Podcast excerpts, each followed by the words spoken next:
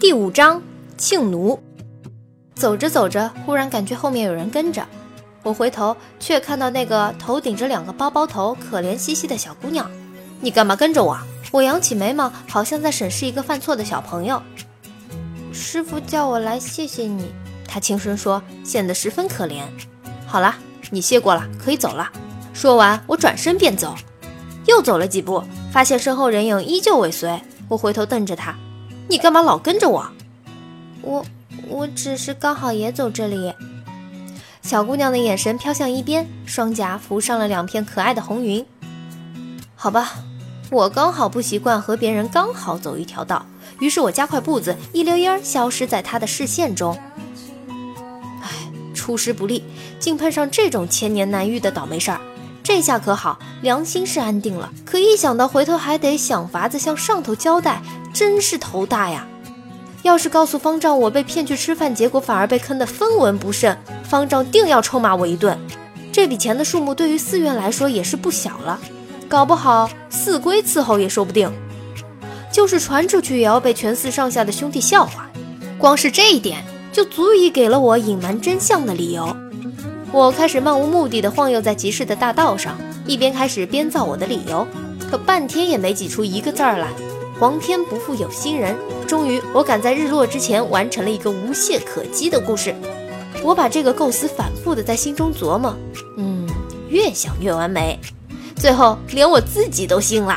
故事是这样的：我正走在小道上，忽然听见少女的呼救声，于是我循声而进。终于在一棵树旁发现了一个手脚膝被绑住的肥衣少女。由于正义和社会的道德驱使，我勇敢地解救了她。少女告诉我，她被一个人口贩子拐骗，此时这个人口贩子正在树丛中解手，但很快就会回来。我对她说：“我武功很高，不用担心。”正说着，那衣衫不整的人口贩子就来了。我同他过了几招，他完败在我的高超武艺之下。最后，他哭着对我说，自己也是身不由己。原来女孩为了卖身葬父，不得已答应去青楼为生，可刚做决定便后悔了。白纸黑字的卖身契印着女孩的红指印，想抵赖是不可能了。男人是青楼的伙计，被派来抓回逃跑的女孩，他也是替人办事，实属无奈。这事儿正好给我碰上了，我总不能坐视不管吧？我考虑再三，决定为女孩赎身，于是钱都花光了。我终于乐呵呵地开始往回走，心想到时候方丈大人一定会夸我乐善好施，搞不好全寺上下来个表彰大会也不是没有可能的。回到寺中，正赶上吃饭的时间，大队寺僧正朝着斋堂走去。我在走向斋堂的途中，正好碰见拿着碗筷的老叔，便招呼道：“哟，老叔，这么早？还早呢。你小子怎么出去这么久？”他有些生气，却压低声音说。方丈他很担心你，要不是众目睽睽之下，我想他肯定要忍不住教训我一通的。担心我做什么？又不是小孩子了。别废话了，快去方丈室报告一声，方丈还没用斋，一下午都在屋子里等你。我被他往方丈室的方向一推，他自个儿走远了。经他这么一说，我心里真不是个滋味儿。方丈还没用斋，感情得拿我开饭了。我那原本撒谎的决心也随之动摇。然而，当我走到方丈室的门口，这种自责和内疚感顿时消失得无影无踪。我一边推门进去，方丈，我回来了。回来了。方丈一脸的慈祥和平静，完全看不出他此刻的内心活动。喂，晚了。方丈那三字三字的回答让我害怕，因为我知道，慧中法师越生气的时候话越少，心里不禁开始打起小鼓来。方丈，我没算好时间，加上途中遭遇一些变故，让您担心，实在是不该。接着，我把我事先捏造好的遭遇一字不漏地告诉与他。方丈终于露出了笑容，缓缓道：“啊，你做得很好。”我终于长舒一口气。原本还担心这一关过不了，现在看来真是虚惊。我向方丈保证，有生之年一定会还清这笔账的，就是算上利息也不要紧。这时，一位小和尚进来为方丈送饭，他对我微微施礼，我也点头朝他微笑。从方丈室告辞后，我高高兴兴地吃了晚斋。晚斋的时光是最开心的，尤其是和弟兄们一起的时候。即便有的时候在房中写字忘了时辰，最后错过了吃饭时间，也会有兄弟给我带上一碗，并且安安静静地放在我的窗台上。当我回过神来，那好心的哥们儿早已经不见影儿了。我喜欢晚斋的另一个原因就是，晚斋的时候不用像早粥和午斋那样过堂，还要念要命的供养咒。什么周有实力，饶益行人，果报无边，究竟长乐，三德六味，供佛及僧，法界有情，净同供养，听上去像是同鬼神一道进食一样，让人反胃。这天吃晚饭，感觉周围的空气都不对了，所有经过我的小和尚们都用羡慕的眼光看着我。平时和我比较要好的几个弟兄，看我的眼神都开始变得怪怪的。首当其冲的便是那同我关系顶好的从善了。他虽然同我一样也是俗人，却也被留在寺中习武，不知为何还剃了光头，所幸是脑袋没有被烫成香炉。哥，他总是这样叫我。你今天出门遇到什么了？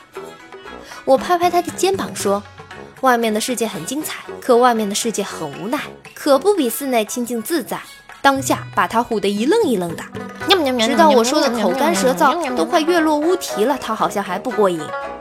我说弟呀，你再不放过我，明天我们两个都得吃不了兜着走。可是他却仍没有要结束的意思，半晌却扭捏道：“那个哥，你见到姑娘了，对不对？”嗯嗯。我重新坐下来，用手搭在他的肩上，诚恳地说：“从善，你要记住一句话，外面的世界没有想象的那么美好。嗯，豆腐呢，还是寺里做的好。哥，那是两句话。”接着，咚的一声，他的脑袋上肿起了一个包。我又告诉从善，外面有一座夜夜笙歌的酒楼，里面尽是姑娘，但是像你这种光头是进不去的。他问：“哥，那你去过没？”我说：“呃，去过，不过被赶出来了。”几天以后，每当我大摇大摆地走在白马寺的大道，就发现出现在自己身边的目光越发奇异。那天，我偷偷混在人群中间。听到大家私下里流传的版本，这一听可被吓得不轻。哎，你知道那个狂公子吗？前几天出事的时候，在劫匪手中救下了一位姑娘。那位姑娘可是生得如花似玉，楚楚动人，明眸皓齿，天生丽质。这人足足列出了十多种形容来。后来怎么样？快说！快说呀！快说呀！那解说之人故作神秘道：“那姑娘啊，感动涕零。”当场下跪，哭着喊着要以身相许啊！哦，一阵骚动，无数双眼睛中发出羡慕、嫉妒、恨的光芒，好闪！我感觉快要被闪瞎了。这消息到底是怎么给传出去的呢？我开始苦苦搜索。方丈看上去不是那么八卦的人。对了，那一定就是中途进来送饭的小和尚。这厮看上去那么老实本分。背地里竟把我的故事这么添油加醋的传出去，真不厚道。好在没把我的形象描黑，我稍感欣慰。这时候，人群中忽然有人认出我来，大叫道：“狂公子在这里！”十来双眼睛齐刷刷地向我射过来，我开始盘算着开溜，不想被一只手搭在肩上，逃是逃不掉了。有人问：“狂公子，那姑娘生的怎么样？真的是貌若天仙吗？”有的问。狂公子，那姑娘后来怎么样了？你怎么回答人家的？等等等等，听得我晕头转向。我想将错就错吧，便故作深沉道：“嗯嗯，呃，那姑娘啊，说起来长得的确是个稚气未脱的美人胚子。后来啊，我一算计，我堂堂白马寺弟子怎能趁人之危呢？对不对？所以自然是拒绝了他的好意。哎，真可惜。是啊，是啊。”喂，你们真的是出家人吗？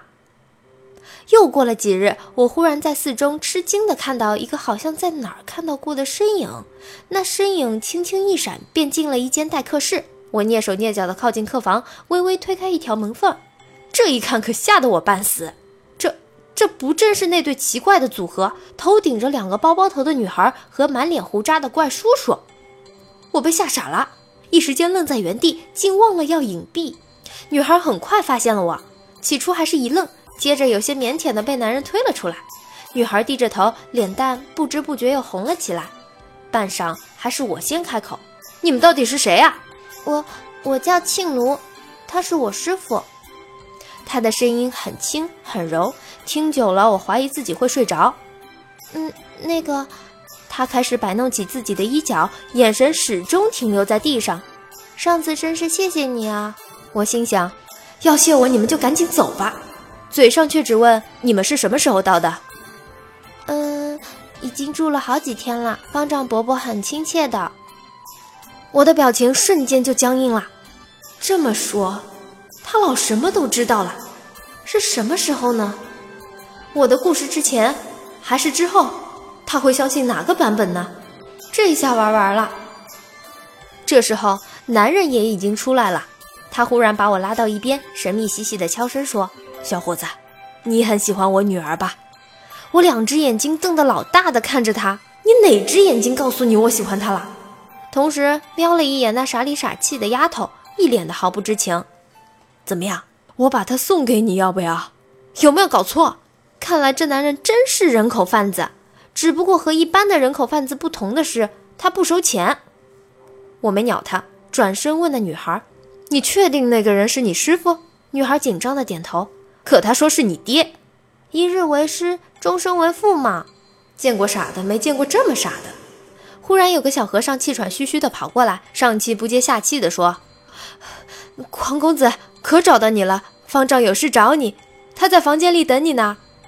说完，转身就跑掉了。完了，我心如死灰，硬着头皮走到方丈室门口，打了招呼便进去。今日方丈不是像往常那样拿着一串佛珠盘腿坐在榻上，而是坐在摆着茶杯的桌边静候。我一进去，他并没有我想象中的那样满脸严肃，却是笑得格外灿烂。感觉比以前的任何一个时候都要亲切可爱。方方丈，我开始表现出心虚和忏悔。他笑道：“匡公子不必多礼。”接着他开始和我唠家常，什么住的还习惯吗？饭菜合胃口吗？有没有人欺负我呀？等等等等。这些回答基本上都能用一个字概括，那就是“嗯”，只是最后那个要拖长音和变调而已。瞎掰了良久，他竟然都没有要拆穿我的意思，一丁点儿那方面的苗头都没有。我终于被感动的忍不住了，说：“方丈，那个我们寺里这几天是不是来了两个人啊？”哦，你知道啦。他笑得更欢了。听说那个女孩就是你英雄救美的女主角吧？嗯，方丈，您为什么不直接拆穿我的谎言呢？哈哈。他似乎被逗乐了，你看，你这不是迟早要不攻自破的吗？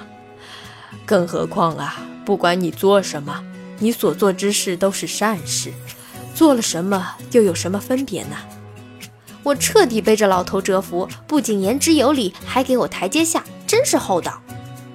嗯，对了，方丈，他们二人此行究竟要做什么？方丈叹一口气道：“这就是我要告诉你的重点。”庆奴姑娘的父亲想把她送来修行，由于经济上的压力，他本人可能没有余力再养育她成人了。方丈，可庆奴姑娘说那是她师傅呀，我看那男人就是个骗子，不知道安的什么心。不不不，那是他的养父。庆奴姑娘从小跟着他闯江湖，便唤他做师傅。施主也是大善之人。做到这个地步，已经是仁至义尽了。现在庆奴姑娘孤苦一人，无依无托，尚是可怜。日后她就要在此常住下来，老衲敢请匡公子在以后的日子里多多照顾这女孩。呃，这话说的好听点是照顾，说白了就是以后身边要带个跟屁虫了。然而事后我才知道，其实一开始庆奴什么都没有告诉方丈。